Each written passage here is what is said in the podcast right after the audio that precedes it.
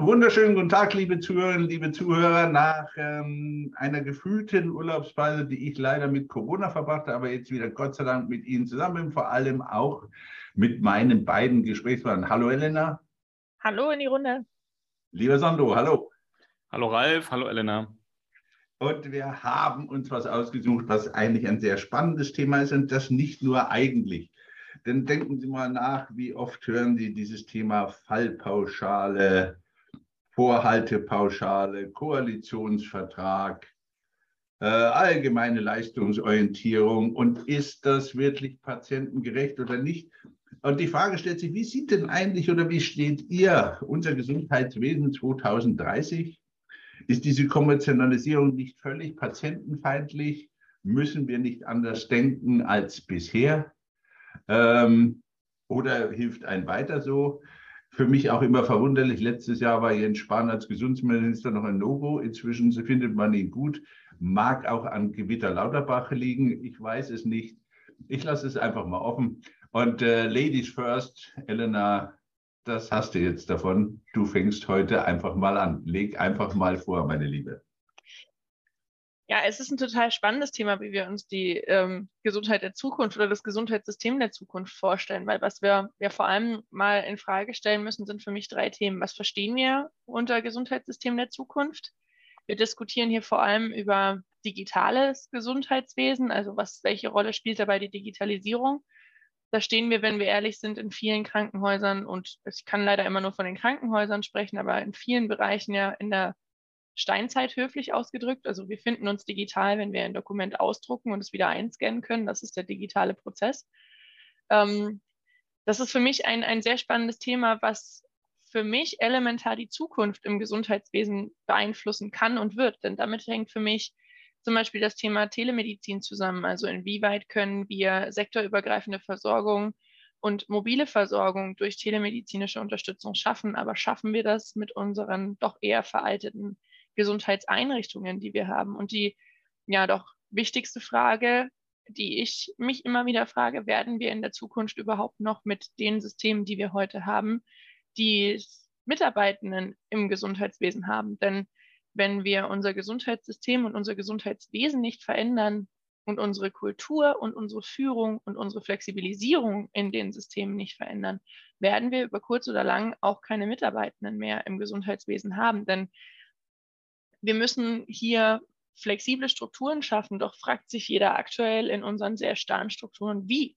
Und für dieses Wie gibt es bisher nicht viele Antworten. Es gibt inzwischen einige. Es gibt die äh, Ideen des New Works im Krankenhaus. Es gibt die Ideen von sehr serviceorientierten Krankenhäusern, also eher auch Mix aus Hotellerie und Krankenhaus. Es gibt aber auch völlig andere Strukturen, die sagen, wir müssen komplett neu denken. Wir können Krankenhaus, so wie wir es aktuell haben, oder Gesundheitswesen überhaupt nicht mehr so denken. Und das sind für mich, ich sage mal, die drei Kernfragen. Also wie sieht digitales digitale Versorgung aus? Wie sieht Mitarbeiter, ja, Umgang mit Mitarbeiterinnen und Mitarbeitern im Gesundheitssystem der Zukunft aus? Und die, die Frage auch danach, wie können wir uns überhaupt Gesundheitssysteme vorstellen? Also auch mal das System an sich in Frage zu stellen. Und das war ja, glaube ich, eine der Fragestellungen, mit denen wir letztes Mal in einer heißen Diskussion geendet sind. Ähm, und das finde ich eine auch ja, spannende Frage. Und ich glaube, mit den drei Fragen könnte ich uns jetzt auch schon wieder die nächsten, ja, bis heute Abend locker beschäftigen. Aber ich möchte einfach auch mal von euch die Meinung hören. Denn für, für mich ist es auch sehr spannend. Ich bin ja, wie ihr wisst, sehr vernetzt ins Gesundheitswesen und bin ja auch, ich sage mal, im Gesundheitswesen groß geworden. Ich kenne wenig andere Bereiche. Ähm, und ich glaube, die Draufsicht und die Sicht von außen auf das System Gesundheitswesen würde uns sehr, sehr gut tun im Gesundheitswesen. Hm, lass, darf ich an der Stelle gleich mal reingehen. Du hast ja viele, viele Punkte angesprochen.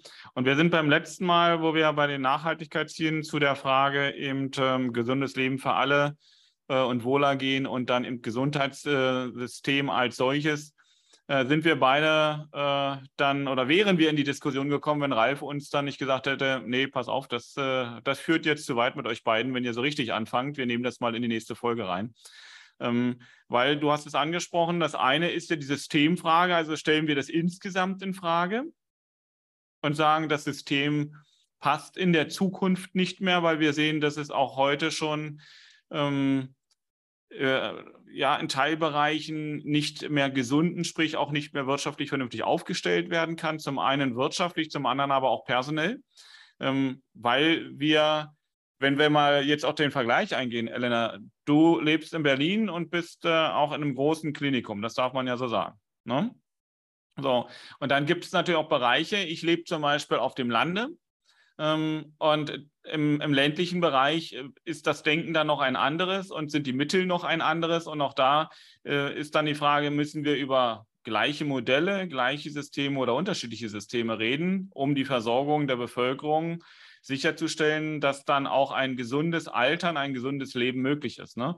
Ich glaube, da haben wir eine Menge an Fragen. Und ich fand das so spannend. Ich habe letztens bei einer Diskussion zu der Entwicklung und zu Besserungsvorschlägen äh, auch in der Krankenhausversorgung und der medizinischen Versorgung im ländlichen Bereich ähm, einen Vorschlag gehört. Und zwar, lasst uns doch zur Gemeindeschwester zurückkehren. Ja?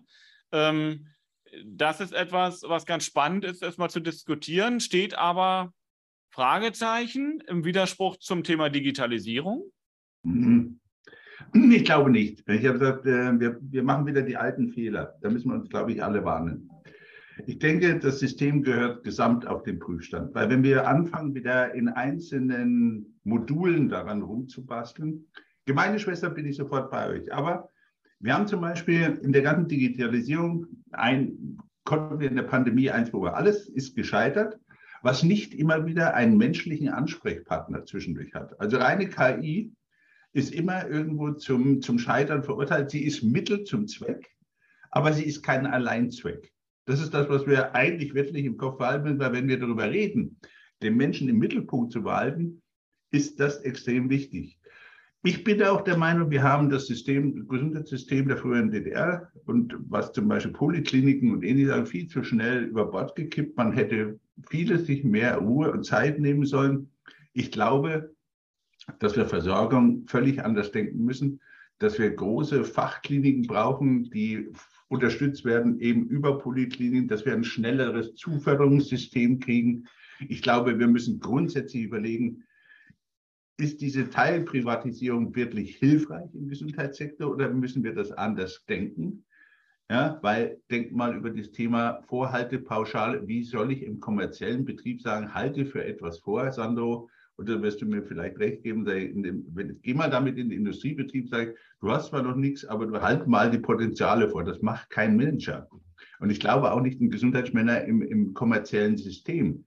Und das ist, glaube ich, die Schwierigkeit, das aufeinander zu bringen. Das ist so ein bisschen, was ich sehe, unsere älter werdende Gesellschaft, die ganz klar dazu kommt. Ja?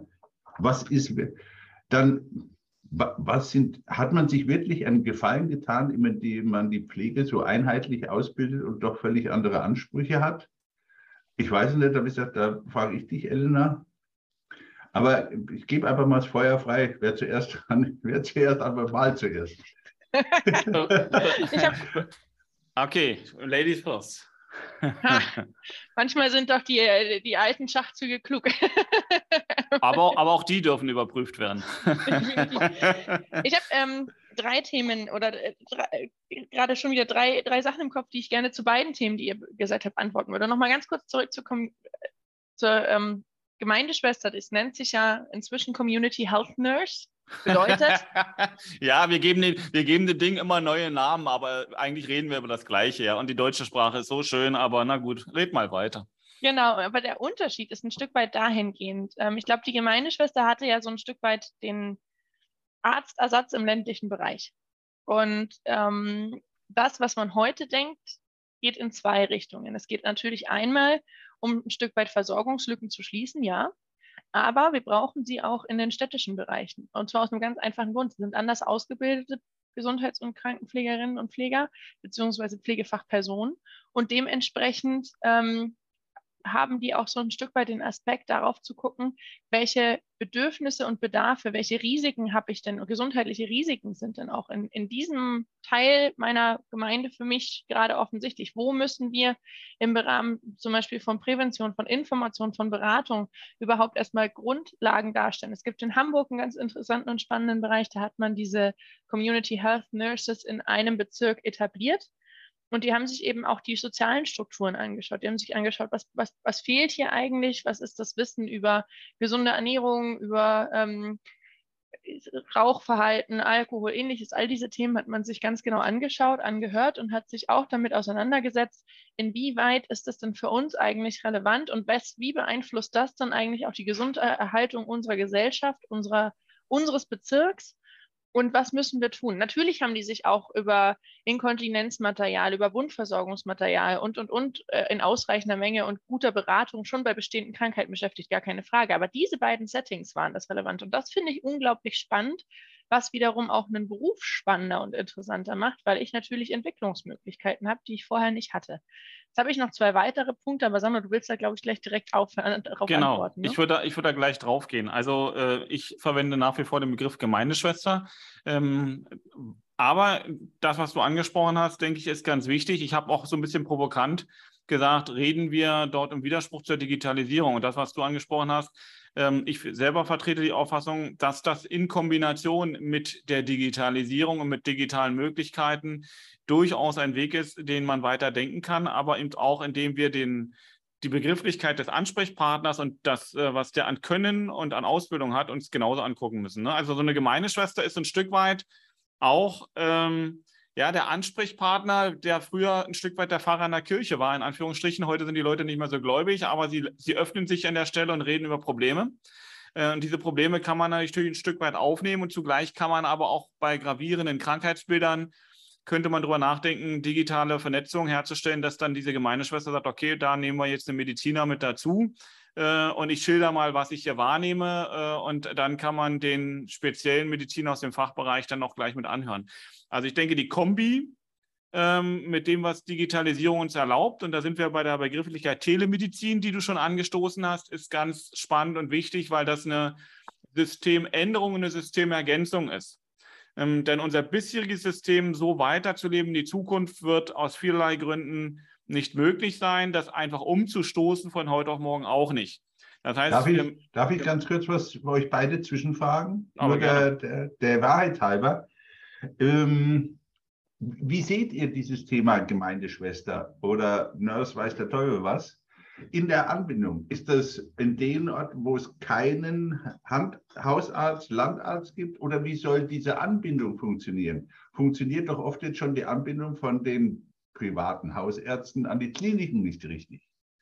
Ja, machen wir nicht ein neues spannendes, also einfach mal eine Frage, weil ich habe euch so zugehört, ich denke, ja, wäre toll, aber ich sehe auch, was nicht funktioniert. Also wie, wie ist da eure Meinung?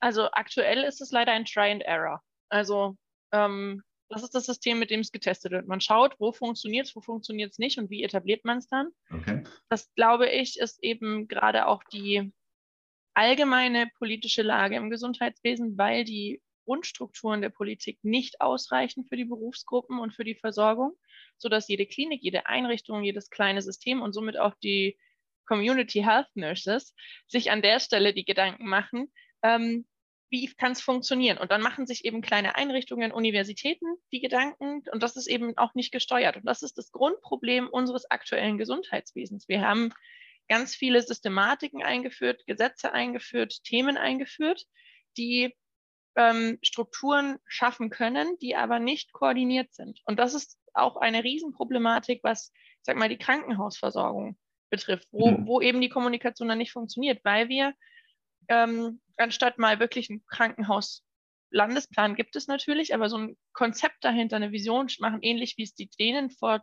15 Jahren gemacht haben, zu sagen, wir brauchen Spezialkliniken an gewissen Orten und Anbindungsfunktionen dazu und müssen vielleicht ganze Standorte neu denken und neu, neu aufbauen. Sowas gibt es in Deutschland nicht. Da traut sich keiner ran, denn wenn ich als Politiker in meinem ähm, ja, Umfeld sage, wir schließen die Klinik, die wir hier vor Ort haben, weil die bringt nichts, die ist qualitativ zu schlecht, was statistisch nachzuweisen ist, inzwischen in ganz vielen Stellen, ähm, werde ich im Anschluss nicht mehr gewählt. Also gibt es kein gezieltes, keinen gezielten Plan, um Krankenhäuser zu verändern oder auch Krankenhauslandschaften zu verändern und damit auch Ansätze für neue Versorgungsstrukturen machen, die wir üblicherweise danach komplett neu denken müssen. Eine Frage nochmal, mhm. kurz unterbrochen, an euch beide. War die Pandemie eigentlich förderlich, die Struktur zu ändern, oder hat sie eigentlich die bescheidene Struktur zementiert? Weil die einen hypen das ja, ihr werdet das in der Presse mitgelesen haben, dann toll, und das hat es verändert und gibt es Druck.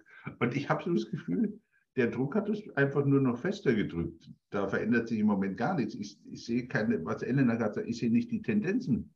Na, ich denke, ja, ich denke, die Pandemie hat eigentlich eher dazu geführt, dass vieles offensichtlicher geworden ist. Ja, gerade im Personalbereich, wo man zu sehr auch äh, auf dem Rücken der Mitarbeiter bestimmte Dinge ausgetragen hat ähm, und wo letztendlich auch der Mangel an Personal deutlich geworden ist und dass eben noch mehr Menschen aus diesen Berufen herausgegangen sind, weil sich diese Arbeitsbedingungen um ein Vielfaches verschlechtert haben. Und damit denke ich, dass die Gesamtsituation im Gesundheitswesen, im Gesundheitssystem ähm, ja, wir haben vorhin mal gesagt, mit einem Brennglas, ne, du hast da näher drauf geguckt und jetzt sehen wir, wo auch Schwachstellen sind, die wir vorher vielleicht gar nicht so wahrnehmen wollten oder wahrgenommen haben. Oder wie siehst du das, Elena? Ganz genau. Corona war ein Katalysator für Negatives. Ähm, das heißt, alles, was nicht funktionierte an Strukturen, wurde durch Corona extrem nach oben gespült und offensichtlich, sei es Führung, sei es Mitarbeiterbindung, sei es Möglichkeiten, sei es Mangel, sei es egal was. Alles, worauf wir in den letzten Jahren quasi versucht haben, das schön glatt zu streichen und schön unter den Teppich zu kehren, hat es nach oben katapultiert. Ähm, leider haben wir diese Chance vertan aus meiner Sicht. Und ähm, da ist teilweise sind die Systeme mit selbst beteiligt, teilweise ja, ist die Aufmerksamkeit einfach auch also das Zeitfenster ist in meinen Augen rum, um jetzt die große Veränderung durch Corona zu erwarten. Aber kannst du es mal, weshalb ist es gescheitert? Ich glaube, es hat ganz viele Aspekte. Ähm, es scheiterte also, ja. Verstehe mich also, recht. Ich bin, ich bin nur der Meinung, es nützt uns nichts, wenn wir so vage bleiben, mhm. sondern ich denke, da dürfen wir uns ruhig mal aus dem Fenster hängen und dann, was unsere Meinung dazu ist. Und das finde ich okay. Ähm, na, alleine äh, die Einheit, wie die Systeme zusammenstehen. Also es gibt keine, wir können nicht von dem Gesundheitswesen sprechen, das füreinander einsteht oder gemeinsam denkt. Das gibt es nicht. Und das gibt es nicht in den, vielleicht durch die, die, durch die Kammern in der einen oder anderen Berufsgruppe, aber durch beispielsweise, ich kann es an der Pflege festmachen, durch eine Nicht-Einigkeit innerhalb des Systems haben wir es nicht geschafft, diese Chancen zu nutzen. Wir haben es auch nicht geschafft, politischen Druck auszuüben, weil wir in einem keine vernünftige Selbstverwaltung haben, weil alles auf Ehrenamt und Ähnlichem basiert, was an Berufsverbänden existiert.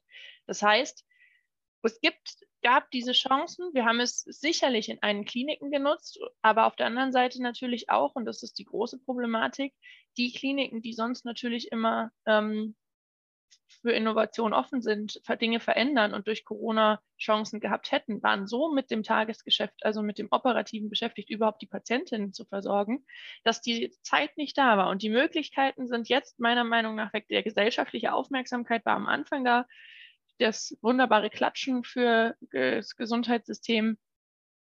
Aber mehr als Klatschen war es am Ende eben nicht. Und das liegt aber auch, finde ich, und da müssen wir uns an die eigene Nase fassen, an unserer eigenen Trägheit in den vielen Bereichen, mhm. aber auch in einem politischen, ja, Fokus, der halt völlig anders gesetzt wurde an den Stellen. Frage, Beispielsweise, entschuldige, ein Beispiel noch, ähm, okay. dass man äh, Untergrenzenverordnung unter, während der Corona-Zeit außer Gefecht gesetzt, gesetzt hat. Das heißt, die Politik hat gesagt, naja, ihr habt ja jetzt gerade so einen Personalmangel, scheißegal, wie, also die Untergrenzenverordnung in der Pflege ist zum Beispiel die schlechtesten 25 Prozent der Kliniken, wo man sagt, so schlechter darf keiner mehr sein, sonst wird Strafzahlungen. Die hat man während Corona außer Gefecht gesetzt. Weil man gesagt hat, das kann ja jetzt keiner mehr leisten. Naja, will ich dann eben qualitativ versorgen und versuchen, Dinge zu erhalten oder mache ich Feuerwehr ist ein hochkritisches Thema. Aber es ist eines der Beispiele, warum wir es im Zusammenbund halt eben nicht geschafft haben, gewisse Themen zu erreichen. Das, ich ging in die ähnliche Richtung. Hat man nicht eigentlich mit dem Gießkannenprinzip alle in der Corona alle Kliniken unterstützt, ob sie was getan haben oder nicht. Das ja. ist eigentlich so ein bisschen der sophistische Ansatz, Sandro, den ich dabei gesehen habe. Als ich mich vorbereitet, guckte ich da rein und wollte eigentlich, ich hatte es zwar gehört, gebe ich ehrlich zu, aber ich wollte es nicht glauben. Wir arbeiten so gern mit der Gießkanne, egal wann und wo auch immer. Und da wieder genau dasselbe. Äh, da sind etliche Kliniken dabei. Ich glaube, die wären inzwischen weg. Ich sage es mal übertrieben. Wahrscheinlich wird Elena mich verbessern. Das ist zu überspitzt. Aber die hat man am Markt gehalten und die gehören auch, sorry, nicht dahin. Das, das kann ich bestätigen und zwar an einem einfachen praktischen Beispiel bei uns in der Fläche. Ja, es gibt so bestimmte Kliniken in äh, ehemals äh, größeren Kreisstädten, die eben auch aufgrund entsprechender ähm, Neuorientierung und Zuordnung von Landkreisen dann eben auch keine Kreisstädte mehr sind.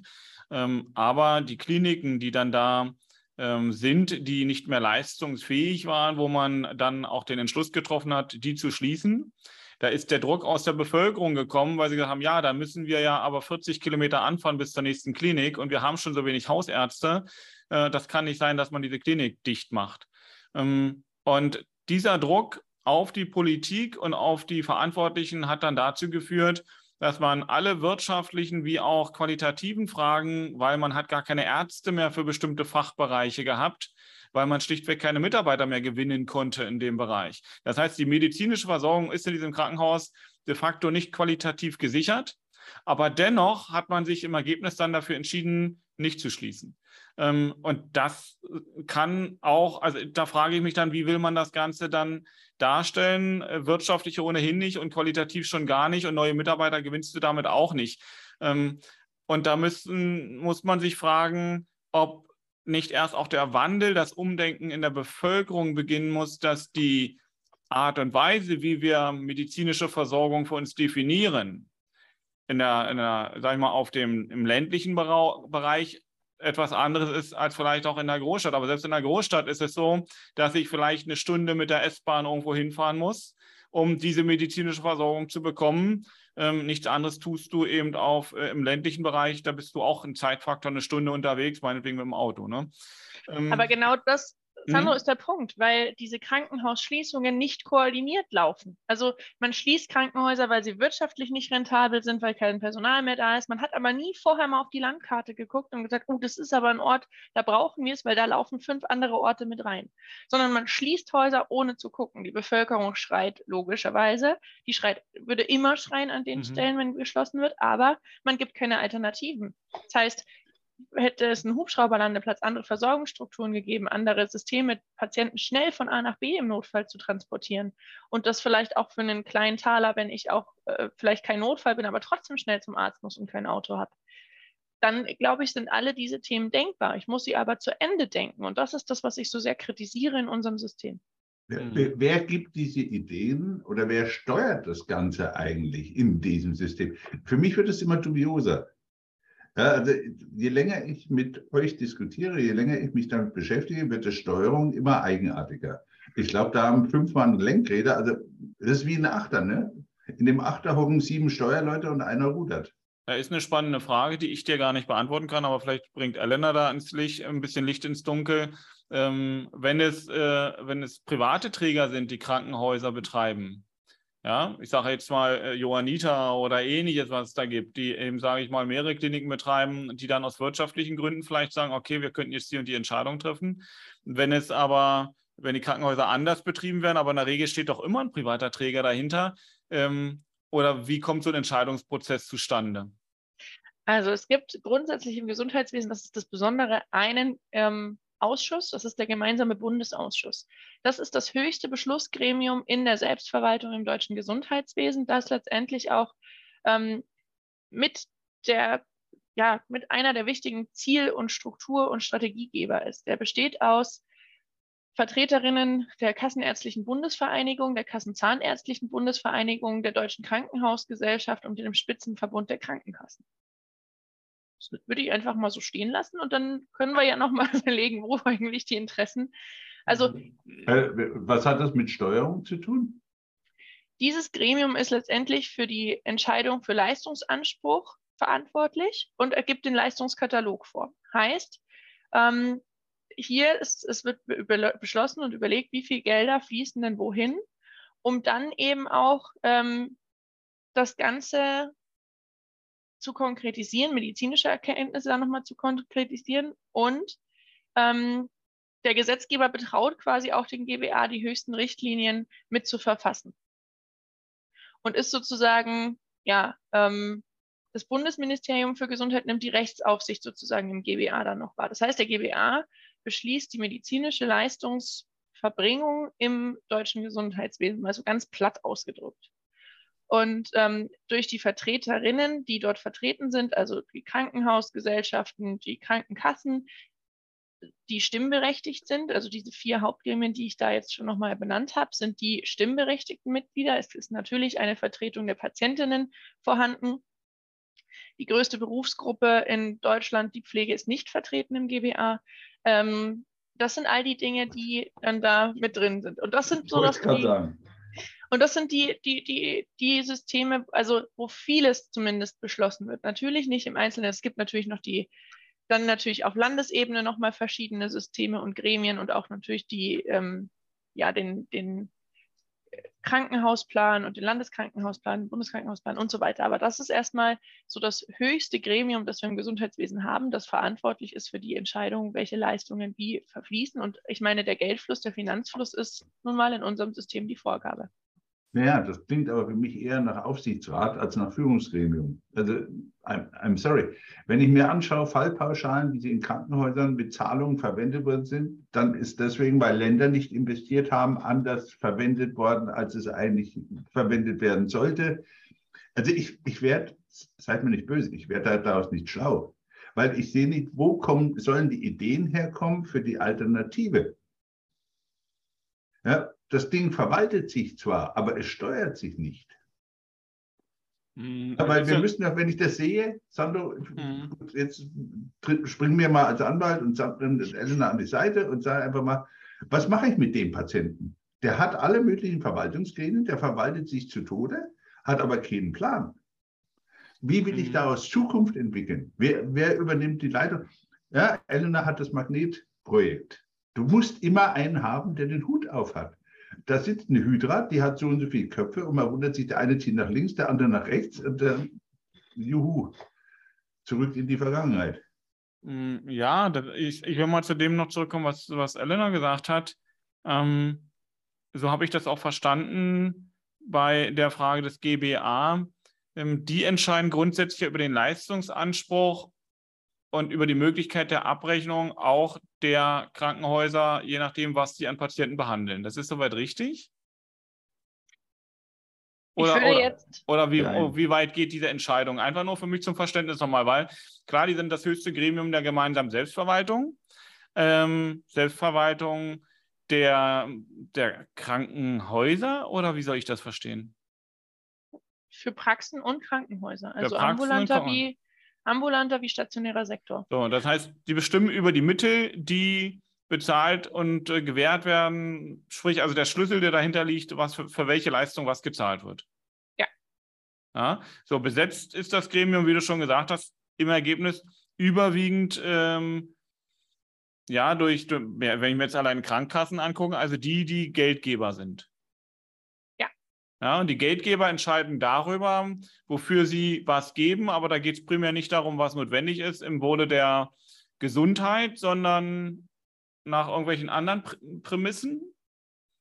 Leider war ich noch nie im GBA. Ich kann es dir ehrlicherweise nicht beantworten. Das ist für mich nach wie vor auch ein Rätsel, ähm, zumal zum Beispiel im GBA auch über Ausbildung für Pflegeberufe versucht wird zu entscheiden und ähnliches. Und das ist tatsächlich etwas sehr, sehr, sehr Interessantes, wo ich ähm, selbst immer wieder lernen darf und gerade im letzten Jahr sehr, sehr viel lernen durfte. Ich durfte ja ähm, ein Jahr Gastmitglied im BV Pflegemanagement sein, im, im Vorstand und da habe ich wahnsinnig viel gelernt. Ich muss dir aber ehrlicherweise sagen, ich bin immer an vielen Stellen noch nicht durchgestiegen, wie unsere Gesundheitspolitik dann im Detail funktioniert. Da habe auch ich noch einiges zu lernen. Also wenn diese du krause wenn... Stirn, Sandro, die du gerade ziehst, ja, die kam bei mir die ganze Zeit, weil ich gesagt habe, also je länger ich mich damit beschäftige, würde ich am liebsten den großen Bulldozer nehmen und sagen, okay, wir schieben das ganze Ding mal zur Seite, das lassen wir funktionieren und bauen mal bei Null auf, wie es eigentlich aussehen müsste. Weil oh, ich, ich glaube. Was, entschuldigt ganz kurz, ich habe was sehr ja. Spannendes gefunden. Wenn ihr euch mal den Spaß macht, einfach auf die Seite auch des GBAs zu gehen, euch die Themen anzugucken, da kann man sich durchklicken, welche Themen der GBA behandelt. Du hast sie in den Chat gestellt, gell? Genau. Ja. Und da ist es zum Beispiel etwas vorhanden wie äh, Bauchaortenaneurysma, aber auch Bedarfsplanung für vertragsärztliche Versorgung. Also ähm, ist ein großes, großes, großes, großes Spannungsfeld. Einfach jetzt mal, ich habe random jetzt bei B geklickt und ja, ja, ähm, weil, weil, weil die Frage einfach ist, ist ähm, ja, wenn dieser, dieser Bundesausschuss diese Verantwortlichkeiten hat und auch so weitreichend ähm, dort ähm, Vorgaben macht, an die letztendlich dann die, die Krankenhäuser, aber auch viele andere stationäre Einrichtungen oder vorhandene äh, gebunden sind, dann wird schon auch dadurch vorgegeben, indem ich die Finanzströme vorgebe. Äh, und wenn das das Lenkungsinstrument ist, und das ist ja in unserer Gesellschaft so, dass äh, da, wo das Geld hinfließt oder da, wo Geld hinfließen darf, dass das dann meistens die Wege so ein Stück weit vorgibt. Äh, leider, weil wir eben doch in vielen Bereichen weniger von unseren Wertebewusstsein getragen sind, als von dem, wo wir wirtschaftlich meinen, gesund oder ungesund zu sein. Die Themenbereiche, die im äh, GBA beschlossen werden, sind oder behandelt werden, ambulante spezialfachärztliche Versorgung, alles rund um das Thema Arzneimittel, auch das Thema Bedarfsplanung, Disease-Management-Programme, Methodenbewertungen, Psychotherapie und psychiatrische Versorgung, Qualitätssicherung, veranlasste Leistung ja. und zahnärztliche kieferorthopädische Versorgung. Mhm. Für mich interessant, wenn ich das so verfolge, ähm, als wir im Kloster Brands im Rahmen der Hans-Seidel-Stiftung mit allen möglichen Managern und diskutierten, kamen wir eigentlich zu dem Entschluss zu sagen, Nachhaltigkeit müssen wir eigentlich mal so schauen, dass wir es vom Point of Sale, das heißt da, wo es der Endverbraucher umsetzen muss, denken, damit das auch versteht. So umgekehrt sehe ich das jetzt auch beim Krankenhaus. Eigentlich müsste, so wie ich Magnet und wie ich anders verstehe, das vom Patienten ausgedacht werden. Nur ich denke, wir denken in Institutionen. Ja, wir denken. Oder sehe ich aber, das so falsch? Na, wir denken über den äh, Sag mal, an der Stelle, du siehst es nicht falsch. Wir denken über den, den Punkt der Finanzierbarkeit ähm, und weil der zu großen Raum einnimmt, aber das hat doch wieder was damit zu tun, dass wir bei der Privatisierung, wenn das ein, Unter wenn ein Unternehmen äh, zum Thema Gesundheit Leistungen erbringt und das dann äh, einen gewissen gewisses Gewinnstreben auch dahinter steht, dass das ein völlig anderes Denken ist, als wenn ich als Staat zum Beispiel im Wege der Daseinsvorsorge mich verpflichtet sehe, dafür Sorge zu tragen, dass meine, äh, sag ich mal, Bewohner, meine Bürger eine vernünftige medizinische Betreuung haben, die angemessen sind und die aber auch den Bedürfnissen der Menschen und der Mitarbeitenden entspricht. Denn beides zusammen macht ja nur Sinn, wenn die Mitarbeitenden im Gesundheitssystem ähm, sich nicht wohlfühlen, dann werden sie auch nicht die entsprechende notwendige Leistung äh, und Engagement gegenüber den Patienten bringen können. Also so mein Denken, ja, aber ähm, ich, also ich gucke da von draußen drauf. Elena ist Teil des Systems, möchte ich jetzt mal so sagen. Und wenn Elena schon sagt, ähm, sie steigt da teilweise nicht ganz durch, ja, dann kann ich, äh, kann ich nur noch eine krause Stirn haben. Das ist so, ja. Aber wie sollten wir daraus, Elena, aus eurer Sicht, Pflegemagnet, was werden? Was muss passieren? Lasst uns mal darüber reden. Also wollte auch gerade sagen, dass wir, wir kommen ja als Thema. Ja, ja, nein, nein, nein, wir, wir, sind ja im Moment so wie die Trümmerfrauen nach dem Zweiten Weltkrieg. Wir haben jetzt ein paar Teile weggeräumt, es werden aber immer mehr. Ja, jetzt kannst du nur noch schauen, was mache was mach ich jetzt wirklich draus? Wo, wohin soll es denn gehen? Was ich, ich glaube, ich habe das auch im letzten Mal im Podcast schon gesagt. Für mich ist eines ganz klar: Wir haben keine Zeit mehr, um auf Politik, Gremienentscheidungen und ähnliches zu warten. Wir brauchen mutige Personen im Gesundheitswesen, in der Versorgung, die bereit sind, neue Wege zu gehen, diese auch und darüber dann zu zeigen, so kann Gesundheitssystem funktionieren, so können wir es denken und dann das Ganze auf ein Gesamtsystem zu brechen. Aber dafür braucht es Mut und dafür braucht es auch eine gewisse Freiheit und Rückhalt und da weiß ich nicht, wie flexibel unser System tatsächlich ist. Und das ist das, was mir so schwierig macht an der Stelle zu sagen, ich kann nur sagen, ich, ich stelle mich zu Wünsch dir was und sage mir, was, was, was ich mir wünsche und ja. sag dir, was wir brauchen. Aber ich so, weiß noch nicht, noch wie. Einen Wunsch. Du musst mir sagen, im Gesundheitswesen, wo, muss diese, wo müssen diese Personen sitzen? Weil das Gesundheitswesen, was ich mir bis jetzt so gedacht habe, wie das aussieht, äh, ist ja gerade so ein bisschen mit Schutt und Asche gelegt. Also ich blicke nicht durch, wo das in der Organisation sitzen kann. Ich glaube, wir brauchen es einmal in den handelnden Akteuren, in den Berufsgruppen.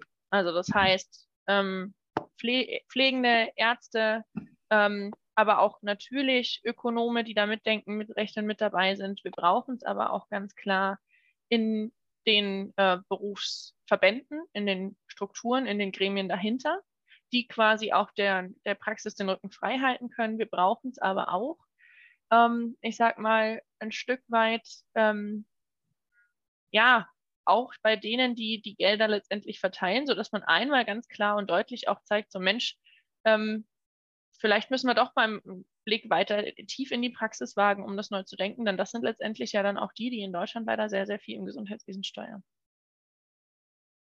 Aber in erster Linie, um auf deine Frage nochmal ganz konkret zu antworten, ich sehe sie direkt in, der, in den Versorgungsstrukturen, sei es mutige ambulante Pflegedienste, mutige Praxen, mutige Kliniken und die sich dann auch aufgrund ihrer Idee und ihrer Gesinnung zusammenfinden, ähnlich wie es jetzt unter der, ich sag mal, Magnet for Europe Studie gelaufen ist, wo sich diese Krankenhäuser beispielsweise miteinander vernetzt haben. Und schon mal 20 in Deutschland ist ein Anfang. Ja, bloß wie kriege ich die zusammen? Wer ist eine alte Geschichte aus der Führung? Alle Projekte funktionieren dann, wenn einer den Hut aufhat. Äh, wie kann man nein, ernsthaft, weil da passt ja drunter Kultur, Führung, Flexibilisierung. Ich nehme die Begriffe, die du am Anfang brachtest. Ja, genau das müssen wir ja von Anfang an mitdenken. Und ich glaube immer, das ist so ähnlich. Ich kenne das ja aus der Beratungszeit. Das, was ihr im Moment erlebt, ist das, was früher der Mittelstand erlebt hat, wie, wie wir ähm, IT und Software einführten. Ne? Da, da gab es eine ganz spitze Lösung am Anfang, die konnte ganz, ganz wenig. Und das nächste Jahr hat man ein bisschen was draufgebaut. Und dann das übernächste Jahr hat man noch ein bisschen was draufgebaut. Und am Schluss stand die Pyramide auf der Spitze. Die Basis war ganz schmal und das System war ganz wackelig. Das, was du gerade beschreibst, kommt mir so ähnlich vor. Das ist so, ja, man hat ein Gebäude, ich finde ja immer schon Krankenhaus und fürchte, also Gesundhaus wäre mir lieber. Also dieses Krankenhaus und jedes Mal hat man so ein Abteilungschen dazu gemauert. Nur am Schluss kennt sich dadurch in der Struktur kein Mensch mehr aus. Ich hätte beinahe was anderes gebraucht. Ja, und das ist, glaube ich, die Krux. Sandro, du kennst viele, viele Unternehmen. Ist das richtig beschrieben? Ja, das ist von dir richtig beschrieben. Ähm, ich habe aber so gedanklich noch ein bisschen zurückgehangen bei dem, was, mhm. was äh, Elena gesagt hat äh, ob es irgendwelche Plattformen gibt, wo diese mutigen Entscheider, die, die, die Gruppen, die du benannt hast, die einen Wandel äh, mit neuen Ideen einbringen können, die da mutig sind, ob es nicht auch solche, solche runden Tische schon gibt oder, oder geben, geben müsste, ne? wo, wo also diese Menschen zusammenkommen, moderiert von jemandem aus äh, dem Bereich Gesundheit, der wirklich da, da drüber steht ähm, und dann einfach diese mutigen Impulse aufnimmt und wo man im Ergebnis dessen, ja, auch unter Beteiligung Ärztebund und was es da alles so gibt, ja, Pflege, ähm, dann mal neue Modelle entwickelt, die man dann vorträgt. Und zwar da vorträgt, wo man dann auch äh, diese Veränderung umsetzen könnte. Ähm, und ähm, es, es, gibt ja in, in, Berlin ja auch regelmäßig äh, so ein, so ein Zusammentreffen einmal im Jahr, ähm, wo, wo man versucht, solche Dinge anzustoßen. Aber da weiß ich nicht, ob diese Personengruppen beteiligt sind, die du äh, auch benannt hast, Elena. Ne? Denn ähm, in, der, in der freien Wirtschaft würde man so nicht arbeiten können, wie, wie das, was, was, was hier eben gerade beschrieben ist. Ähm, was mich noch ein bisschen stört, wir drücken uns ähnlich wie die Politik mit dem Hintern an der Wand entlang zu benehmen, wo das Ding sitzen muss. Also wenn, wenn ihr mich fragt, müsste das beim Bundesgesundheitsminister sitzen und zwar als Taskforce unten drunter Priority Chefsache. Das stimmt. Also wenn ähm, ähnlich wie es ja Sorry. gerade, ob das jetzt funktioniert oder nicht, werden wir sehen. Ähm, wie zum Beispiel auch im Verkehrsministerium jetzt das Thema Bahnfahren oder Bahn insgesamt zur Chefsache gemacht wurde für alternative Verkehrsstrukturen. So etwas müsste man sich auch im Gesundheitsministerium vorstellen, definitiv. Und da gehören auch Referenten, Vertreter rein, auch eben alle auf, die aber dann aus den Bereichen kommen, die eben Innovation zeigen. ich glaube, das wird dann die schwerste ja die schwerste Systematik und Problematik auch überhaupt mal die ganzen verkrusteten Strukturen aufzubrechen und zu gucken, wo ist denn wirklich die Innovation und woran messen wir das, woran legen, legen wir das fest und woran sehen wir das. Und das ist, glaube ich, die Krux, die wir haben. Ich glaube, auch jede Berufsgruppe guckt wieder anders, weil wir leider, wie du es vorhin nicht gesagt haben, nicht vom USP her schauen, sondern wir schauen immer von jeder Berufsgruppe, jeder will ein Stück vom Kuchen haben im Gesundheitssystem. Wir gucken aber nicht von dem, was brauchen wir eigentlich in der Versorgungsstruktur. Und das ist etwas, äh, was wir, glaube ich, neu und umdenken müssen und wo wir auch hin sollten.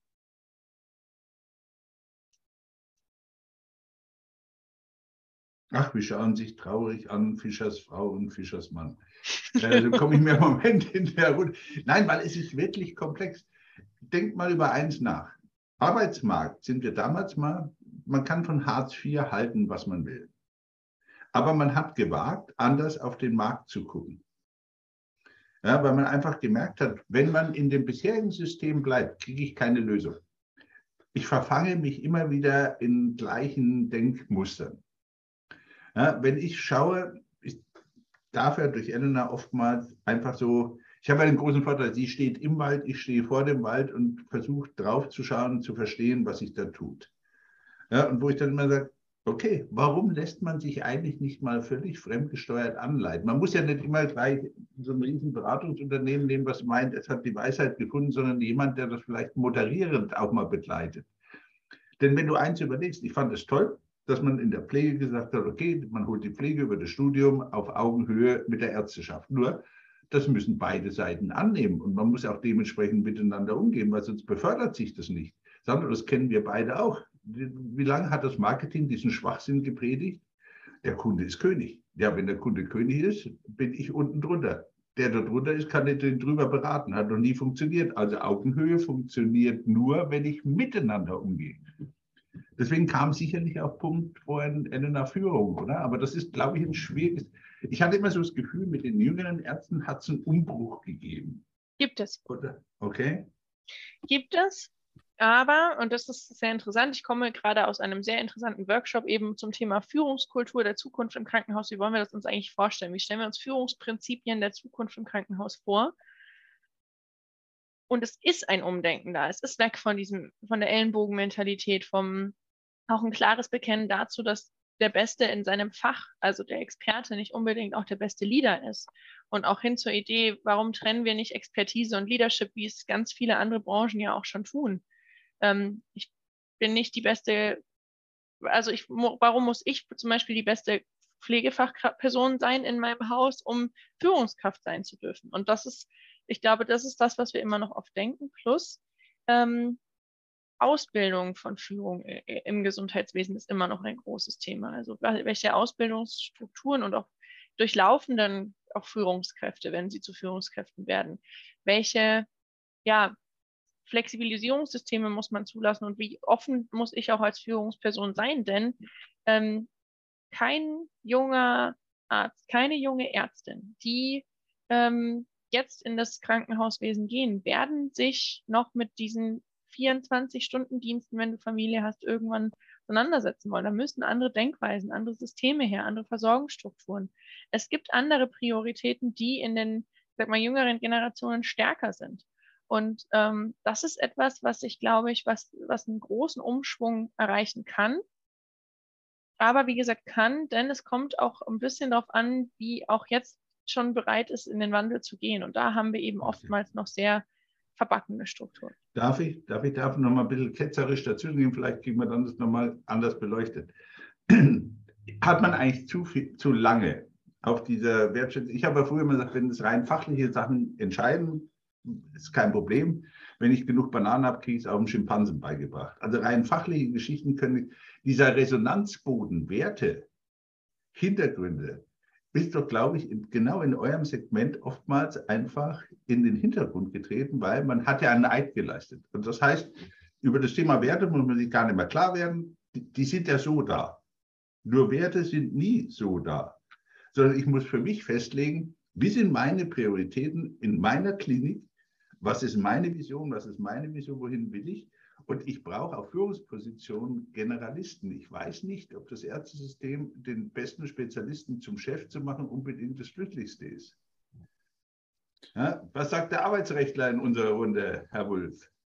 Na, hier gilt aus, aus, aus meiner Sicht das Gleiche, was wir auch in jedem anderen Unternehmen haben. Ähm, und das gilt, so wie Elena auch gesagt hat, ähm, dass es immer noch diese altruistische Vorstellung gibt, dass der beste Fachmann dann auch zu dem obersten Entscheider und zum Teamleader gemacht werden muss. Und das ist heute eben einfach nicht mehr zeitgemäß. Ähm, weil das eine ist äh, Generalismus, also dass man sagt, ja, du magst ja in dem Fachgebiet gut sein, aber gerade um die Netzwerke und die Verbindung herzustellen, bedarf es vielleicht anderer Qualifikationen. Ähm, und das andere ist, dass äh, wir auch darüber nachdenken, kann man führen lernen? Also äh, in, dem Sinne, dass man sagt, den, den besten, ähm, sage ich jetzt mal Chirurgen, jetzt nehmen wir mal einfach ein Beispiel, der beste Chirurg in, der, in, in dem Krankenhaus, äh, der ist von seinen Qualifikationen für das Unternehmen wichtiger und wertvoller, wenn ich ihn zum Führenden mache oder ob ich vielleicht doch eher sage, nee, in dem, was er tut, bringt er das meiste und Beste ein. Und wir finden aber jemanden, der vielleicht nicht der Beste am, äh, am Tisch ist, ja, bei der Operation, aber der Führung kann und der letztendlich dann auf dem Weg für die Mitarbeiter insgesamt mehr bewegen kann. Und ich tendiere zum Letzteren, weil ähm, auch die Frage Verantwortung übernehmen, Netzwerke herstellen, ähm, manchmal wichtiger ist, als die spezielle Qualifikation zu wissen, wie muss ich da den Schnitt machen. Dafür muss es den Spezialisten im Team geben. Ne? Und äh, bei, den, bei den Krankenhäusern hat das aber immer noch viel auch mit, äh, mit Hierarchiedenken zu tun. Also man sehr häufig erlebe ich das, dass man auch so ein Stück weit ähm, dieses ähm, Arzt, Oberarzt, Chefarzt, ne, dass man, dass man dieses äh, Hierarchiedenken auch auslebt, damit gekoppelt halt auch ein, ein entsprechendes Vergütungssystem und dass das allgemeine Wertedenken, was du angesprochen hast, äh, dass das diesem wirtschaftlichen System und Hierarchiesystem äh, gegenübersteht und dass das, das tatsächliche Wertedenken zu kurz kommt. Aber ähm, das ist etwas, was man wie in allen anderen Unternehmen mit, äh, mit äh, der Geschäftsführung, mit der Führung als solches äh, ändern kann. Ja, also das ist jetzt ja nichts, was, äh, wo man sagen kann, das ist unmöglich, nur das Verständnis dazu, das zu entwickeln und dann auch zu sagen, wo wollen wir dann hin, wie wollen wir dann miteinander arbeiten. Diese Fragen, die muss man sich im Unternehmen erstmal stellen. Und ob das in den Krankenhäusern ähm, bewusst so gemacht wird, sehr wahrscheinlich nicht in allen oder in wenigeren Einrichtungen. Also Elena wird wissen, was ihr an Prozessen habt, wo man wirklich sagt, okay, äh, haben wir eine gemeinsame Wertekultur. Hm. so. ähm, es ist ein bisschen differenziert zu betrachten. Ich glaube, im Krankenhaus sind wir uns alle einig. Wir wollen für unseren Patientinnen und Patienten das Beste rausholen. Und wir wollen, dass der Mensch, den wir hier versorgen, bestenfalls zu Fuß die Klinik wieder verlässt und fröhlich selbstständig zu Hause weiterleben kann. Und gesund. Die Realität ist leider oftmals eine andere und dann kommen eben auch Denkmuster, Strukturen, Unterschiede, Konkurrenzen, all diese Themen mit einher. Und es gibt Kliniken, die haben diese Wertekultur und die haben, also gerade wir hatten heute diese äh, auch eine spannende Diskussion, äh, ähnlich in dem Bereich, die Grundwertekultur, die wir aufgrund der Genetik der Häuser manchmal auch in ja, kirchlichen Trägern haben. Und da geht's, ich spreche nur von Werten, ob das jetzt richtig oder falsch ist oder wie diese Werte benutzt werden oder ähnliches. Darum geht's gar nicht. Aber dass es grundsätzlich eine ganz klare Prämisse auf geeinte Werte gibt, hat man in klinischen, also in, in, in Häusern mit, mit, ich sag mal, äh, kirchlichen Hintergründen öfter. Ähm, nichtsdestotrotz ist, glaube ich, eine Wertkultur, die wir haben, eben die der das, wo alle dazu Ja sagen können, die bestmöglichste Versorgung, die wir haben wollen. Und danach muss ich ehrlicherweise sagen, trennt sich häufig die Spreu vom Weizen. Es gibt Menschen, die wahnsinnig wertschätzend, gleichberechtigend, ähm, bewusst durchs Leben gehen und die aufgrund eben auch ihres Naturells ganz viele Dinge leben und tun. Es gibt aber auch genau die Gegenteile und es gibt in vielen Häusern ja wunderschöne Leitbilder, die an Wänden hängen, aber diese Leitbilder haben mit der Realität nichts zu tun. Sie hängen an der Wand.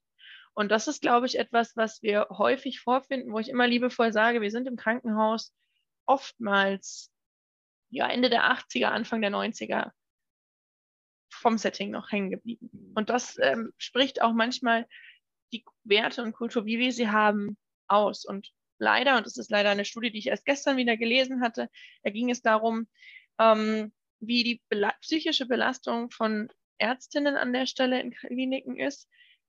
Und die äh, wurde daraus begründet, dass also 70 Prozent aller Ärztinnen in einer Klinik bis zu einer gewissen Altersgrenze, ich glaube, die war bis 40, hat schon mal ähm, Medikamente einnehmen müssen gegen ihre Burnout-Symptomatik.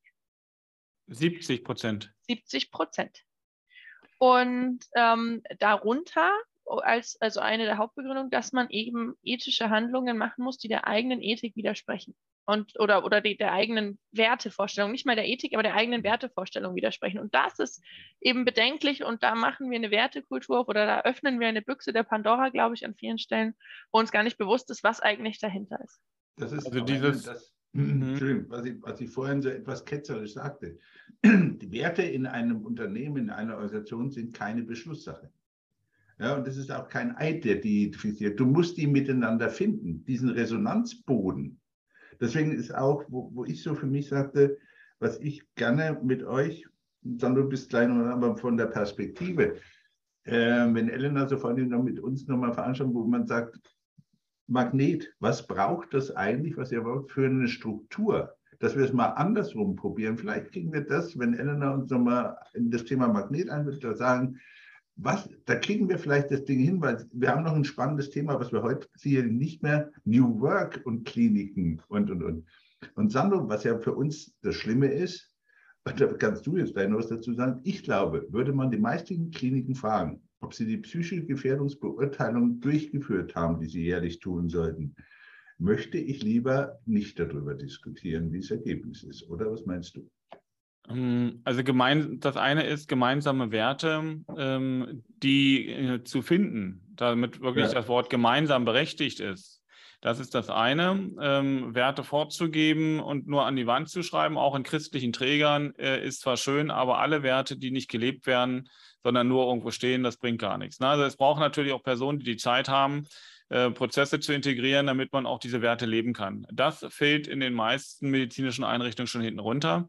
Und ich will noch eins dazugeben zum Thema äh, Burnout bei äh, Medizinern oder medizinischem Personal in solchen Krankenhäusern. Ich habe mich letztens mit einem Chefarzt unterhalten, ähm, der zu mir gesagt hat äh, beim Grillen, du Sandro, eigentlich stehe ich jeden Tag, wenn ich zur Arbeit gehe, mit einem Bein äh, im Gefängnis. Und da habe ich so ein Stück weit gesagt, na, jetzt übertreibst du doch aber. dann sagt er, nee, wenn du 24 Stunden mit mir mitlaufen würdest äh, oder mit einem unter Chefärzt oder ähnlichem auf einer Station, insbesondere eben äh, äh auf einer der Unfallstationen, dann müssen wir so häufig über Vorgaben, die uns formalistisch gegeben werden, drüber gehen. Wir müssen schnelle Entscheidungen treffen und können diese ganzen Vorgaben gar nicht einhalten, um den Menschen zu helfen, ähm, weil wir so viel dokumentieren müssten, dass uns im Zweifel, bevor wir überhaupt handeln können, der Mensch dann schon Schaden erlitten hat. Und deswegen ist es so, dass der sagt, ich habe oftmals so starke Bauchschmerzen, weil ich für den Menschen Entscheidungen treffe, um zu handeln, um da dem zu helfen.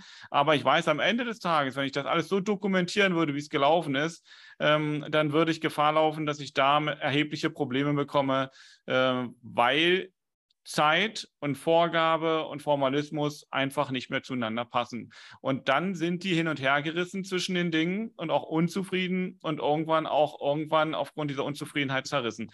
Und das ist natürlich etwas, was in solchen Gesprächen, denke ich, häufiger vorkommt ähm, und wo wir dann wieder auch gucken, wie weit ist äh, der Anspruch an das, was die Mitarbeiter dort leisten müssen äh, und wie weit ist das, was da sage ich mal, an formalistischen Dingen eingehalten werden muss, passt das übereinander. Und das könnte man zum mhm. Beispiel durch Digitalisierung erheblich reduzieren, wenn man es nicht alles fünfmal macht, sondern eben nur einmal und das richtig. Ne? Ähm, denke, das äh, ist so etwas, äh, was in diesem Zusammenhang für mich äh, so aufgeploppt ist, als ich das Thema Burnout gehört habe. Mhm. Ja? Begleitet ihr mich, wenn ich sage, dass wir das nächste Mal nochmal das Thema Magnet und äh, was braucht es für Führungsstrukturen und New Work im Krankheitswesen uns anschauen? Wäre das okay? Total gerne. Mhm. Ja, einfach mal auch das, weil ich muss ganz ehrlich sagen, was mich selber so stört, wir sind eigentlich schon in der kleinen Themaverfehlung gewesen. Ne? Wie sollen die neuen Strukturen ausschauen? Äh, was aber eins zugebe, ich glaube, diese Aufräumarbeit und selber mal durchzustrukturieren, hilft unwahrscheinlich. Ich glaube auch, dass man sich in wirklich in vieles reindenken muss. Wir sind in einer solchen Moment, das ist keine Aussage, das ist eine Beobachtung. Die Menschen sind unterschiedlich resilient und dann noch Entscheidungen zu treffen, indem du grundsätzliche Strukturen ändern musst. In Krisensituationen ist eigentlich immer, ja, du kriegst Feuer von allen Seiten. Und das ist äh, nicht mit jeder Führungspersönlichkeit machbar. Sehen wir in der Politik auch gerade. Mhm. Ohne dass wir da näher drauf eingehen und nur ein bisschen schmunzeln. Ja, und wir, Sandro, und wir, Schlusswort und wir, für dich. Also du hast es angesprochen, New Work und das gerade im medizinischen, im Gesundheitsbereich. Ähm, da habe ich ein ganz großes Loch im Kopf. Frage mich, äh, wie sieht New Work denn da tatsächlich aus? Ähm, da bin ich froh, dass Elena vielleicht äh, mit ihren Praxiserfahrungen, mit ihrem Blick auf die Dinge äh, auch dieses Loch mit Tatsachen und mit Meinungen füllt. Ähm, bin ich gespannt drauf. Ich auch. Die Latte hängt hoch, ich merke schon. Nein, es ist, es ist ja das, was wir was ich immer das Schöne finde, so wie wir bei den Gesundheitsstrategien arbeiten, arbeiten wir hier auch. Wir haben interdisziplinär einen Anwalt, einen Kaufmann, eine Pflegemanagerin und versuchen uns, so wie es Gesellschaft auch tut, Meinungen und Denkweisen zu binden. So, wenn wir Gremien fordern, die da was ändern sollten, dann müssten wir auch mal zumindest schauen, dass wir ansatzweise auch dahin kommen, weil ich glaube, genau das zeigt die Schwierigkeiten, die wir im Moment haben. Ja, weil Überleg mal, wie wir heute nach dem roten Faden des Minotaurus gesucht haben, um aus dem Labyrinth wieder rauszukommen. Also ich bin dabei schwindlig geworden, gebe ich ganz ehrlich zu. Ne? Also wenn irgendeiner in dem Eck was findet, das war ich, weil mir schlecht wurde. Aber ja?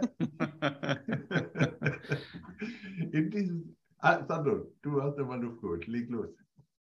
Nö, ich, ich fand, das war ein gutes Schlusswort und insofern ähm, würde würd ich dem äh, an dieser Stelle gar nichts hinzufügen. Ähm, ich hab, bin unglaublich äh, erfreut, dass wir wieder zueinander gefunden haben nach dieser Zeit und uns ausgetauscht haben ähm, und freue mich ganz äh, besonders auf das nächste Thema, was du schon angekündigt hast, insbesondere Frage New Work und das dann auch, auch in Bezug auf äh, den medizinischen Background äh, wird eine spannende Geschichte. Wunderbar. Glaube ich auch. Vielen Dank. Richtig. Dann vielen Dank, liebe Elena, vielen Dank, lieber Sandro. Ihnen, liebe Zuhörerinnen und Zuhörer, vielen Dank für Ihre Geduld. Werden Sie damit fertig, was wir gemacht haben? Herzlichen Glückwunsch. Äh, legen Sie sich unter das Kopfkissen. Hoffentlich grummelt Das ist das, was wir brauchen. Das gibt Veränderungen. Ich freue mich auf das nächste Mal. Bleiben Sie trotzdem fröhlich. Das klappt irgendwie. Bis dahin. Ciao, ciao. Ciao, ciao. Tschüss.